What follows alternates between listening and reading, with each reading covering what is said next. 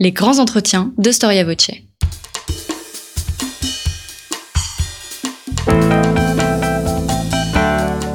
Une émission de la rédaction de Storia Voce.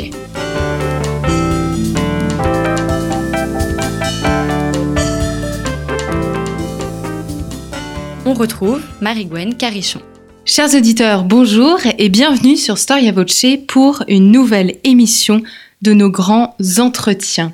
Un trait particulier de l'esprit russe est une absence de notion de limite. Il est probable que la vaste étendue de notre pays s'est imprimée dans notre cerveau. C'est ainsi que le philosophe Boris Tchitcherin décrit l'esprit russe. En effet, on parle souvent de, de cet esprit russe, de cette âme russe, de cette âme slave, mais comment le définir, comment la définir et finalement peut-on vraiment définir l'esprit russe? Pour cela, nous avons l'histoire car chez les Russes, l'histoire est un fondement très fort de l'identité, elle fait partie de la culture. Comment ne pas comprendre alors les événements de cet incroyable pays, de cette fascinante structure politique à l'aune de l'immensité que décrit Boris Tchitcherin Comment écrire également les histoires de ces peuples qui habitent en Russie en une seule histoire russe Qu'est-ce donc qui les réunit? Nous recevons aujourd'hui au micro de Storia Voce Jean-Pierre Arignon qui va répondre à toutes nos questions sur cette identité russe et sur l'histoire de la Russie. Bonjour Jean-Pierre Arignon. Bonjour madame. Merci d'avoir répondu euh, à notre invitation. Vous êtes un grand spécialiste de l'histoire de la Russie et vous nous offrez avec l'édition euh, de l'ouvrage euh, au titre Une histoire de la Russie, publié chez Perrin, le fruit, euh, la synthèse de 50 années de travail. L'histoire de la Russie est riche, trop riche malheureusement pour pouvoir tout évoquer en seulement 45 minutes. Aujourd'hui, j'aimerais qu'on insiste sur la fondation de la Russie et sur quelques grands personnages qui l'ont compris, qui lui ont impulsé cette âme. Avant euh, donc euh, d'entamer euh, l'histoire de ces grands personnages, j'aimerais qu'on commence par parler de la géographie russe. Qu'est-ce que la Russie en termes géographiques et en termes démographiques? Alors en termes géographiques, la Russie est assez facile à comprendre. C'est un vaste amphithéâtre. Un vaste amphithéâtre complètement ouvert sur les mers froides, sur l'Arctique, et dont les montagnes se trouvent, elles, à la périphérie, tout au sud. Ce qui fait que c'est un, un pays qui a une sorte, en cela, d'unité climatologique, une unité euh, assez visible. Le deuxième point à retenir, c'est que la Russie aujourd'hui, c'est 11 fuseaux horaires. Ça n'a pas toujours été ça. C'est le résultat des différentes conquêtes et des différents siècles. Mais disons qu'aujourd'hui, c'est 11 fuseaux horaires qui rythment la Russie. Alors le président Medvedev a réduit le nombre de fuseaux horaires pour des raisons politiques de 11 à 5, mais la vastitude est une des données fondamentales de la Russie. Et ça, il faut en tenir compte. Le deuxième élément, pour ce qui est de la géographie, la, Russie, c'est le pays des forêts et des fleuves. Pays des forêts, c'est une vastitude de forêts, forêts multiples, forêts nombreuses, forêts accueillantes, forêts protectrices. À la différence de la forêt telle que nous l'apercevons souvent en Occident. Pour les Russes, la forêt les a protégés des Mongols. Elle les a protégés de toutes les menaces qu'ils ont eues. C'est dans la forêt qu'ils se réfugiaient. Et ils ont une attitude très, très protectrice vis-à-vis de cette forêt. Et, l'autre grand problème, l'autre grand trait géographique, pardon, ce sont les fleuves. La Russie est le pays des fleuves immenses. Euh, la Volga, mais le Dniepr d'abord, la Volga, puis la Lena et les autres grands fleuves sibériens, sont de fabuleuses voies de pénétration. Et toute l'occupation primitive de la Russie par les peuples slaves, à partir en gros des 5e, 7e siècles, se fait comment? Il se fait sur les fleuves. Ces populations descendent en bateau le long des fleuves installe un village euh, à proximité, euh, un, espace de culture qu'ils exploitent pendant 3-4 ans et ils vont plus loin quelques années plus tard. Donc euh, les fleuves sont euh, véritablement une des clés euh, de, de, la Russie, une des zones, la, la Russie, aujourd'hui, par exemple, dans le schéma de la protection des eaux, le seul pays dont on ne parle pas, c'est la Russie, parce qu'ils ont tellement d'eau qu'on ne peut pas la faire entrer dans la, la catégorie des pays à protéger. Quels sont les premiers peuples russes? Quels sont quand euh, quand est-ce qu'on situe euh, les premières traces humaines en Russie? Les premières traces humaines, vous les retrouvez, comme toujours, euh, aux époques néolithiques et paléolithiques. Mais disons que pour l'historien que je suis, et, pour une bonne compréhension du pays, les premières occupations de la Russie se sont faites par trois, euh, trois entités. Alors, une entité qui était d'ailleurs, qui est sûrement primitive, qui est l'identité finno-ougrienne, c'est-à-dire ces peuples de Finlande euh, qui ont occupé ces régions jusqu'à Novgorod et, et, ses fleuves. Ces finno-ougriens étaient surtout des pêcheurs, et ça c'est très important, et non pas des agriculteurs. Et donc ces finno-ougriens, pêcheurs, chasseurs, euh, s'installent dans ces régions. Tout le nord de la Russie a encore des parlers, à Carélie par exemple, finno-ougriens, où on enseigne la langue finno-ougrienne. Euh, chez nous, un des peuples euh, qui parlent le finno-ougrien sont les Hongrois, pour vous donner une petite, une petite idée. Le deuxième groupe ethnique, il est tout à fait au sud. Ce sont les sites. Les sites qui vont venir d'Iran, euh, qui vont s'installer tout à fait le long de la mer Noire, et qui vont occuper la partie méridionale de la Russie, et qui vont jouer un rôle très important dans la définition du panthéon des Slaves qui vont puiser euh, chez les Scythes un certain nombre de divinités, comme euh, Dashbog par exemple. Enfin, troisième groupe, évidemment, les Rousses, ce qu'on appelle les Rousses. Alors, les Rousses, de quoi s'agit-il? Il, s'agit de ces populations russes venues euh, à partir du 5e, 7e siècle, du nord de la Russie, nord-ouest de Pologne, de, et qui vont s'implanter dans ces régions. Et ces trois groupes euh, vont vivre, et ça c'est ce qui est intéressant, dans une sorte d'acceptation les uns des autres. Euh, les Rousses, ce sont des agriculteurs. Et ils, euh, ils ont besoin des Caréliens. Ils ont besoin des finno Donc, l'harmonie entre les deux se fait. Ils, vont, ne vont pas se combattre, ils ne vont pas s'opposer. Ce qui fait que les premiers villages, par exemple, euh, que l'on a découverts, n'ont pas de, euh, de protection, n'ont pas de fortification. Ce sont des villages ouverts. Et ceci est très important. Et vis-à-vis du Sud, eh bien, avec les sites et euh, avec ces populations-là, les relations ont, ont, été à peu près identiques. Il n'y a pas eu de véritable opposition et violence entre les deux. D'abord parce que la vraie rupture entre le sud et le nord, c'est la zone des steppes. Les Russes ne vont jamais dépasser une distance équivalente à 40 km au sud de Kiev. Là commence la steppe. La steppe, c'est la zone de tous les dangers. C'est la zone des populations migrantes c'est la zone de la violence, c'est la zone de l'exploitation et de la destruction. Donc ils vont rester vers le nord, plutôt dans ces régions-là, Kiev étant d'ailleurs la capitale euh, plus au sud. Voilà en gros les trois groupes ethniques qui vont forger ce qu'on peut rappeler peut-être l'esprit russe, que je préfère au mot âme russe.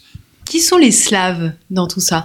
Alors, ce sont des peuples slaves, les Russes, des peuples slaves qui, jusqu'à euh, aujourd'hui, était très particulier. Les Slaves, il ne faut pas mettre l'étymologie du mot slave avec esclave, ce qu'on en fait souvent.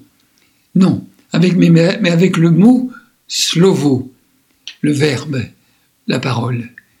Et les Slaves s'exprimaient entre eux dans une langue dont, malheureusement nous n'avons pas euh, conservé euh, de traces, aussi peu que très difficile à interpréter. Mais ces Slaves formaient un groupe homogène de, euh, du nord de la Baltique jusqu'à Kiev, au sud de la Russie, et ils parlaient une langue commune.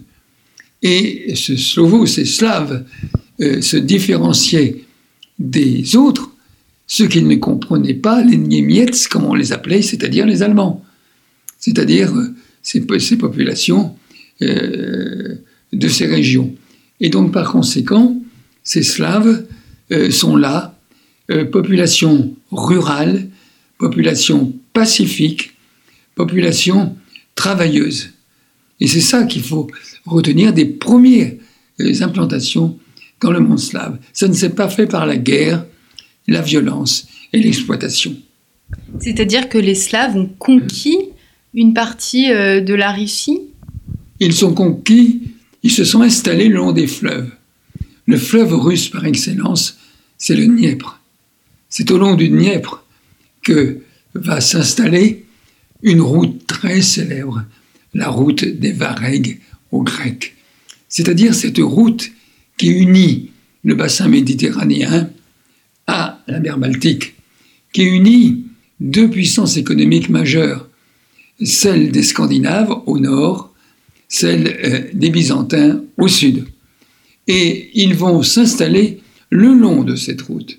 Et là, ils vont pratiquer des échanges, ils vont communiquer, ils vont euh, naviguer, et du nord et du sud. Et donc les Slaves vivent là, dans cet état, euh, je dirais, de, euh, de paix acquise. Mais ça va se dégénérer. Et vous savez que la date de fondation dite de la, Russie de Kiev, la Kievskaya Rus, est 862. L'appel à des étrangers, des Scandinaves, pour venir euh, ramener l'ordre dans ce pays. C'est-à-dire que les conflits commencent à naître, les petites euh, communautés rurales à s'opposer, et va arriver le temps de, pratiquer ce qu'on appelle un synocisme, c'est-à-dire un rassemblement de ces villages pour fonder une ville nouvelle, ce sera Novgorod, euh, vers le nord. Et ceux qui vont régir, ces villes, qui vont apporter le droit, qui vont leur apporter, euh, je dirais, une sorte d'organisation. Ce sont ces varegs scandinaves euh, qui sont sûrement des Suédois et qui euh, vont être à l'origine de la Rousse avant d'être peu à peu assimilés par les Russes. Et on le voit très très bien à travers les codes juridiques, notamment ceux de Yaroslavl. Et c'est ce qu'on appelle le fameux appel au Vareg. C'est l'appel au Vareg. On peut dire que c'est l'acte de naissance de la Russie? Ben, C'est en quelque sorte l'acte de naissance de la Russie, parce que la Russie va changer d'État. Euh, la Russie est désormais perçue comme une entité. Euh, ces Vareg viennent pour faire du commerce, pour faire des échanges. Ils vont certainement multiplier les, euh, trafics le long du Dniepr, et c'est d'ailleurs c'est eux qui, en descendant vers le sud, vont aboutir à la fondation de Kiev. Et donc, par conséquent, on voit très bien que le Dniepr est le fleuve russe. Il ne faut pas oublier que la Volga n'a été conquise qu'au XVIe siècle. Et donc, le fleuve russe, par excellence, à l'origine, c'est le Dniepr. Et vous comprenez euh, les problèmes contemporains que pose l'hostilité de l'Ukraine aux Russes euh, qui se sentent spoliés de leur histoire. Il faut bien se rendre compte de ça. au point de vue sensibilité, c'est très très important. C'est comme euh, si nous, on nous disait, eh bien, euh, Reims doit faire partie euh, d'un Reich allemand. Oui, vous nous dites que la fondation de la Russie, en fait, elle est en Ukraine. Oui, alors, la fondation de la Russie, je dirais, est pas encore en Ukraine, car le mot Ukraine n'existe pas. On ne sait pas ce que c'est. Le mot apparaît beaucoup plus tardivement, au XIIIe siècle. Alors, il se situe dans un espace de euh, Slaves qui est homogène depuis Novgorod jusqu'à Kiev, tout au long de cet espace euh, vital que constitue le fleuve Dniepr. Mais il n'y a pas de, de séparation étatique, il n'y a pas de différence linguistique. Les Slaves de euh, Kiev et les Slaves de euh, Novgorod ou les Slaves un peu plus tard de Moscou sont les mêmes. Quelle est la première dynastie russe? Alors la première dynastie russe va venir avec l'appel au Vareg, c'est ce qu'on appelle les Rourikides. Rurik Ier va venir et c'est le fondateur de la dynastie des Rourikides. Il règne de 861 à 874 et il va euh, jeter les bases d'une dynastie qui va perdurer, euh, vous le savez comme moi, jusqu'au XVIe siècle, c'est-à-dire euh, jusqu'à la mort du fils de Ivan le Terrible.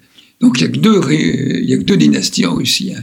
les Rourikides et les, les Romanov. Alors, les Rourikides, ils s'installent, ils, établissent un pouvoir en Russie, et un pouvoir assez particulier, car le droit, figurez-vous, qu'ils mettent en place, c'est un droit des Lombards, un droit germanique, qui fait que quand le prince meurt, c'est pas son fils qui lui succède, mais son frère. Et c'est une particularité qu'avaient les Lombards en Italie de l'autre côté. Donc vous voyez, fortement marqué par euh, cet apport euh, des, euh, je dirais, des Scandinaves, la Russie va se construire. Elle va se construire en développant, en se développant autour de ses capitales, autour de son marché, c'est-à-dire la route des Varégos grecs, et, de sa puissance euh, et de son travail euh, agricole. Elle exporte beaucoup, hein. elle exporte des, céréales en très grand nombre, et pas d'esclaves. Oui. Il n'y a pas d'esclaves aussi au IXe siècle. Ils viendront beaucoup plus tard. Donc vous voyez, c'est un pays dont l'évolution est très différente de la nôtre.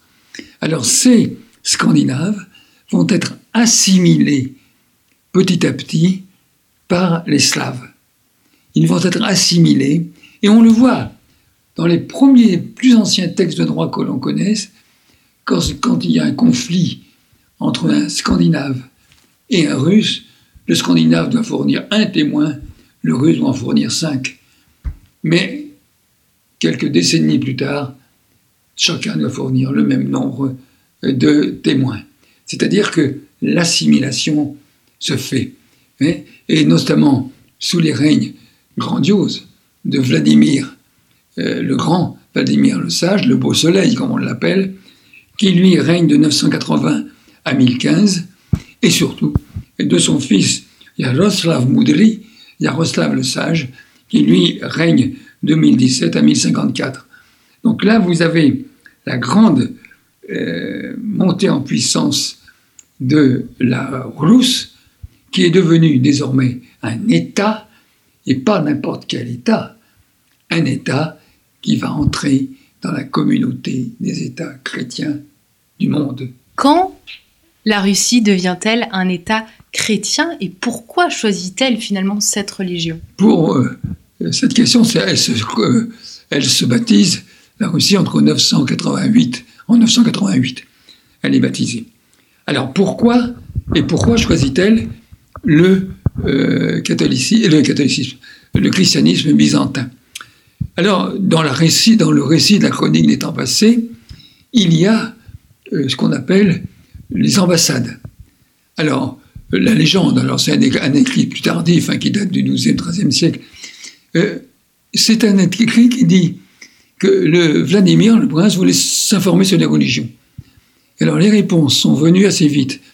Il a envoyé ses boyards à Rome, et pendant l'office célébré à Rome, ils se sont endormis. Donc ils estiment qu'on ne peut pas conseiller à leur prince de se, convertir à une religion dont la liturgie a pour principale vertu d'endormir les participants. Alors, partant de là, ils vont s'en aller, voir euh, ce qui était offert sur le marché. Il y avait le judaïsme. Alors, les voilà partis avec euh, des, rabbins qui leur expliquent euh, le judaïsme, ce qu'il est. Et, mais au moment de ils vont, ils vont refuser le judaïsme parce qu'ils refusent euh, la pratique judaïque de la euh, euh, circoncision. circoncision. Ben, merci. De la circoncision. Et on nous dit qu'ils sont partis en courant. Alors de l'autre côté, il reste pas un troisième groupe, les musulmans. donc ben, il y en avait des musulmans à cette époque-là, notamment les Khazars. Et ils vont, qui, sont, qui vont se dire au judaïsme, les Khazars. Mais les, euh, eux, les musulmans, ben c'est à peu près la même chose. Les Russes les rejettent à cause de la circoncision, à cause de ces pratiques religieuses. Non, euh, le texte dit plus exactement, les musulmans interdisent le vin et les Russes aiment boire. Et ils sont fidèles à leurs ancêtres.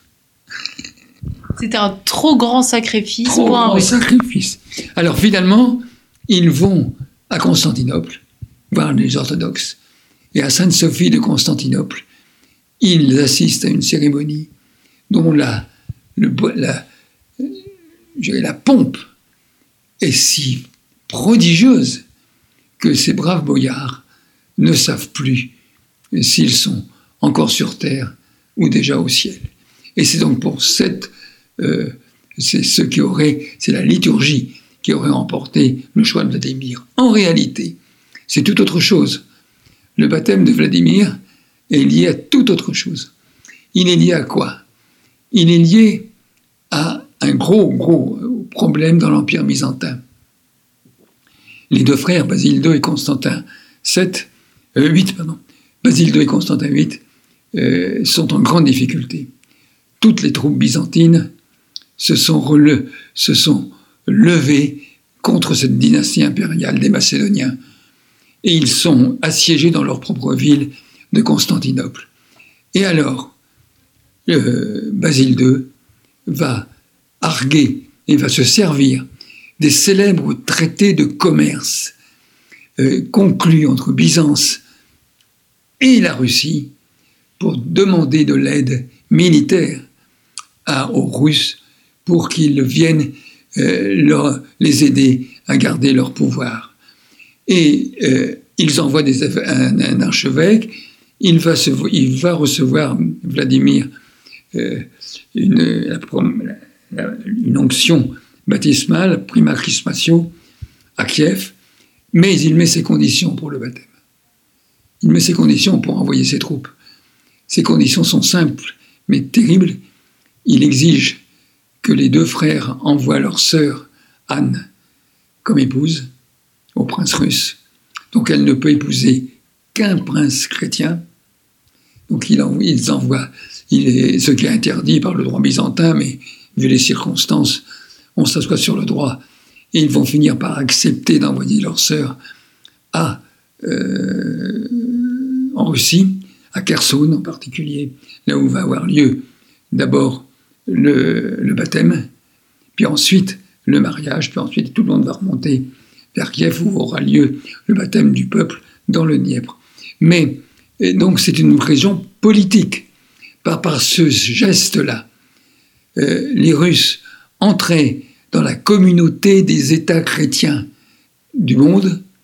Elle devenait une puissance chrétienne, ce qui était évidemment, lui, euh, un palier euh, qu'elle venait de franchir, puissance chrétienne, qui va profiter de cette reconnaissance euh, tout au long du règne de, de Yaroslav Moudry, qui, vous le savez, a donné une de ses filles au roi de France, Anne de Kiev, qui a épousé Henri de France.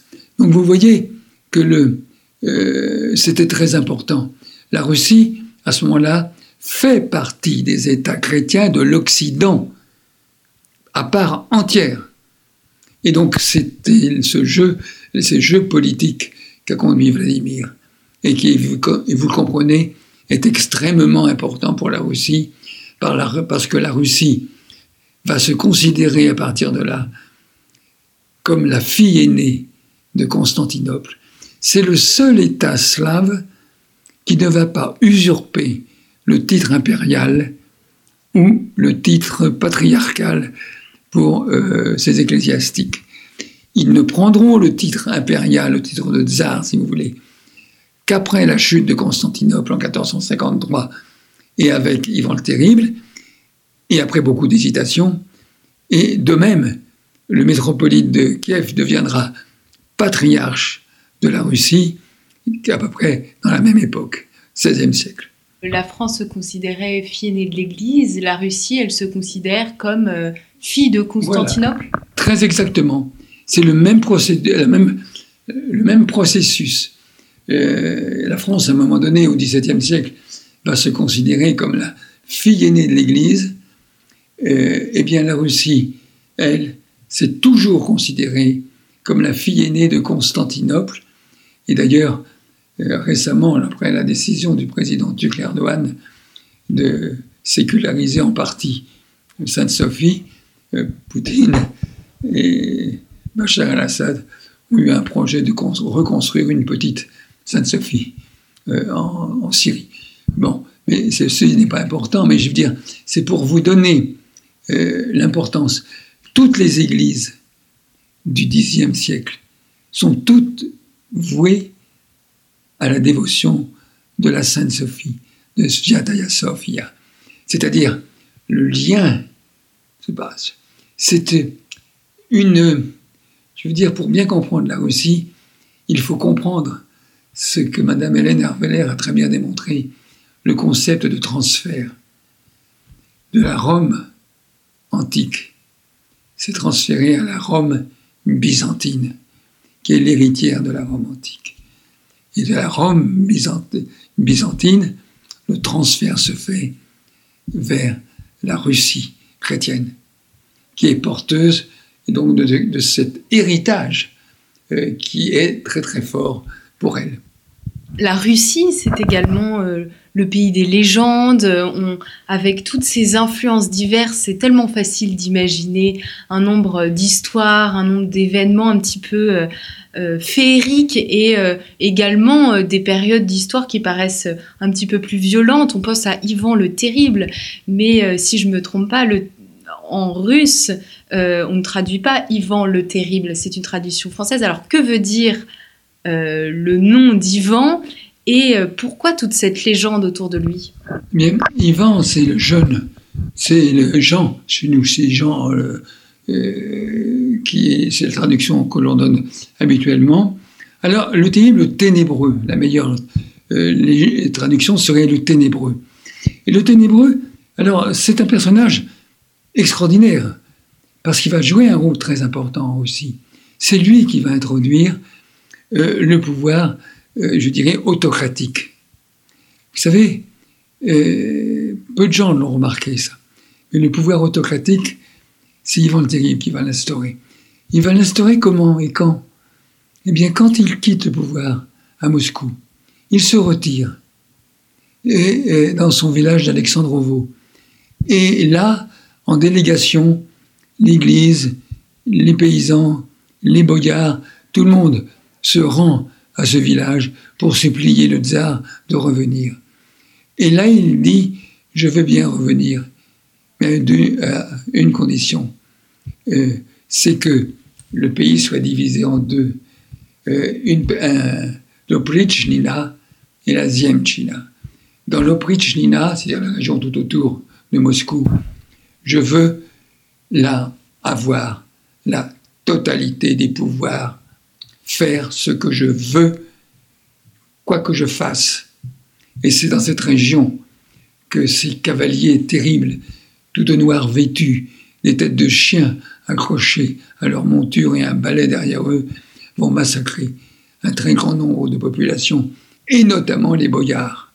Car l'objectif, c'est de casser le boyarstvo, de casser ceux qui étaient encore des descendants des Rourikides, ceux qui étaient par les liens euh, des, je dirais, euh, des nobles de naissance, et dont le prince n'était que le primus inter pares. Il n'en veut plus. Il va les détruire. Et il va les, les enlever, les chasser de cette région où ils avaient leurs biens, leurs terres, les pousser vers les bordures de la Russie, où ils n'ont plus d'appui social, n'ont plus de paysans, n'ont plus de revenus, et donc euh, ils vont disparaître. Et là naît l'autocratie. Et c'est le temps des troubles? Alors, ça va se terminer par le temps des troubles, après la mort de son fils, Théodore, euh, où vous allez avoir ensuite le, le temps des troubles, bien sûr, qui va être quelque chose que euh, Fiodor Ier meurt en 1598. De 1598, c'est le, fils hein, qui était un, débile euh, assez profond et qui, va être remplacé par euh, la famille de, du mari de sa sœur, c'est-à-dire qui va être remplacé par les, ceux qui, va, ceux qui vont initier le temps des troubles. Là, les familles de boyards s'écharpent entre elles. Elles s'écharpent entre elles. Pour, alors, euh, quoi faire? Eh bien, tout simplement pour euh, euh, capter le pouvoir. Et personne n'y parvient. les uns et les autres échouent dans leur velléité du temps des troubles. Mais ce temps des troubles euh, s'achève par un mouvement dont il faut mesurer l'importance. Il est parti d'abord de la province, de Yaroslav et de Nijni Novgorod, où une sorte d'armée s'est mise en place. Une armée populaire, payée par les marchands euh, qui ont battu monnaie à Yaroslav et qui vont entreprendre la reconquête pour bouter hors de Russie les Polonais qui était installé sur le trône de Moscou. Et donc, euh, il va, ça, ça va s'achever, tout ça, évidemment, avec euh, l'arrivée des, euh, des princes qui vont gouverner désormais Michel Romanov, c'est-à-dire la dynastie des Romanov. Et au XVIIe euh, siècle, il y a au XVIIe, XVIIIe siècle, et notamment avec Pierre le Grand et Catherine II, il y a un désir de la Russie de s'ouvrir encore plus vers l'Europe. Pourquoi? Alors, Pierre le Grand, d'abord, est un personnage un petit peu atypique. Il est sous la tutelle de sa demi-sœur pendant un certain temps, Sophie, avant qu'il ne s'en débarrasse. Euh, après la révolte de Streltsy, il va éliminer sa sœur qu'il va envoyer au couvent de Novodevitchi. Pierre le Grand euh, est fasciné par la marine, il est fasciné par les bateaux, par l'ouverture. Or, il faut bien comprendre comment c'est venu. L'Occident, il ne l'a pas perçu comme ça. Il l'a perçu comment? Mais il l'a perçu dans les banlieues, de, euh, notamment de Moscou ou aux alentours de ces châteaux, où il vivait très souvent avec des étrangers qui étaient installés là. Et là, petit à petit, il s'est aperçu que ces gens-là avaient des, connaissances de navigation, savaient construire des bateaux qui étaient exceptionnels, et donc et alimentait le commerce de la Russie et faisait la richesse du pays. Partant de là, il a voulu voir, voir ce ce qu'était cette, cette Europe, cet Occident. il a fait deux voyages en Russie, vous le savez, deux voyages en Occident. À chaque fois, il en a ramené beaucoup, beaucoup beaucoup, beaucoup euh, de choses intéressantes. Il a ramené notamment, il a été euh, qualifié pour être maître de, de, construction maritime, mais surtout, il a ouvert la Russie, car il a permis, a fait venir avec lui des, Allemands, des Néerlandais, même des Français, des Français, qui sont venus s'installer en Russie avec des conditions euh, exceptionnelles, quasiment d'exterritorialité. Et ces gens-là pouvaient travailler en Russie à ce qu'ils souhaitaient, c'est-à-dire la construction euh, d'une usine, des usines, la modernisation du pays à marche forcée. Et vis-à-vis du peuple russe, ça s'est très mal passé, très très mal passé, parce que ça va générer euh, des violences inouïes. Euh, il va couper la barbe, vous savez, des boyards à la hache. Il est couper leur cafetan, leur vêtement traditionnel également, et on voit qu'il est en train de se construire autour de lui une autre noblesse, mais une noblesse de service.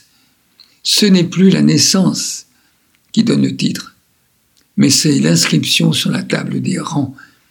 Et donc cette inscription fait que tous ceux qui sont nobles sont en fait inscrits sur la table des rangs à titre personnel ou à titre héréditaire, en fonction des étapes que l'on peut gravir.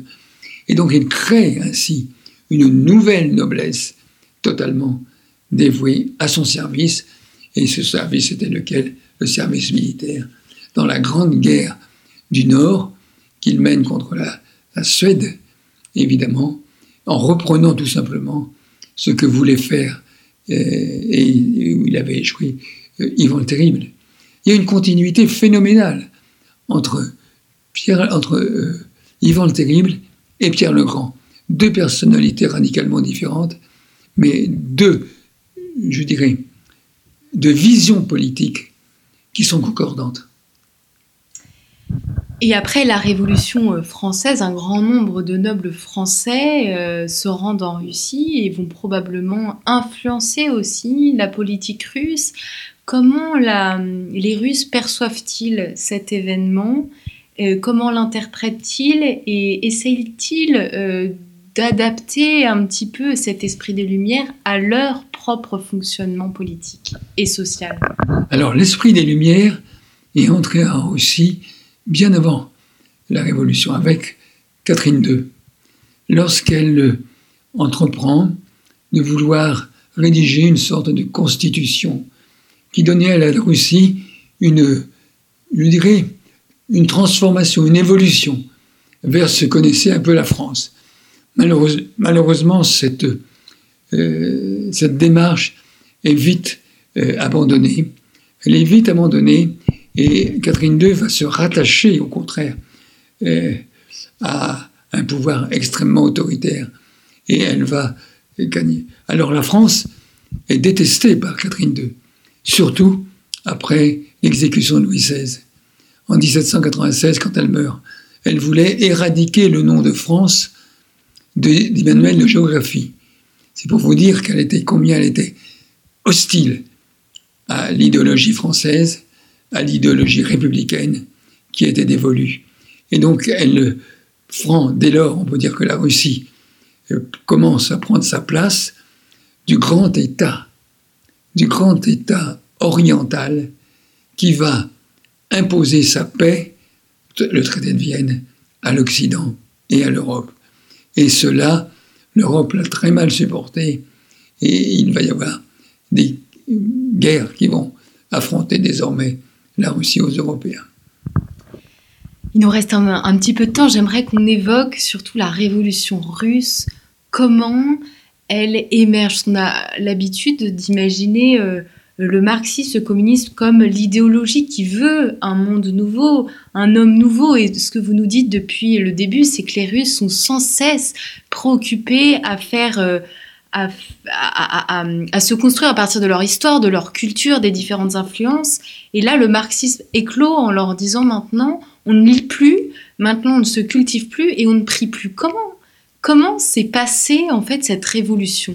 Alors la révolution russe est une révolution qui se fait en plusieurs étapes.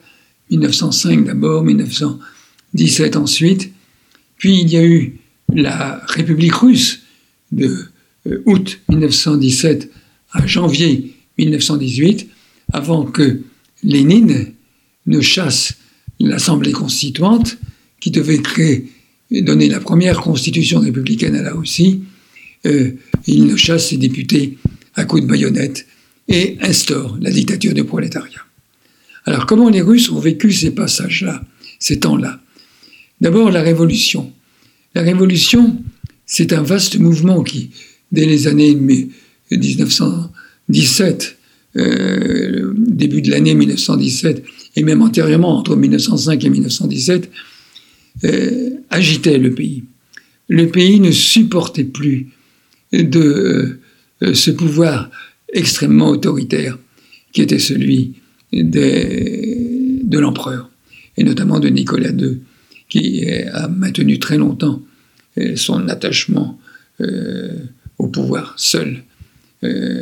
Et cela va contribuer à le couper. D'abord, des forces populaires. Ces forces populaires, vous direz, mais d'où elles viennent? Puisque ben, elles viennent de la libération du servage en 1862. Lorsqu'on va euh, libérer le servage, libérer les serfs, les serfs vont partir. Ils n'ont plus de travail, ils n'ont pas de terre, on ne leur a pas donné les moyens d'acheter la terre, et donc il faut vivre, et ils vont constituer un loupen prolétariat dans les grandes villes, où les attendent une bourgeoisie qui va les pressurer d'une façon épouvantable.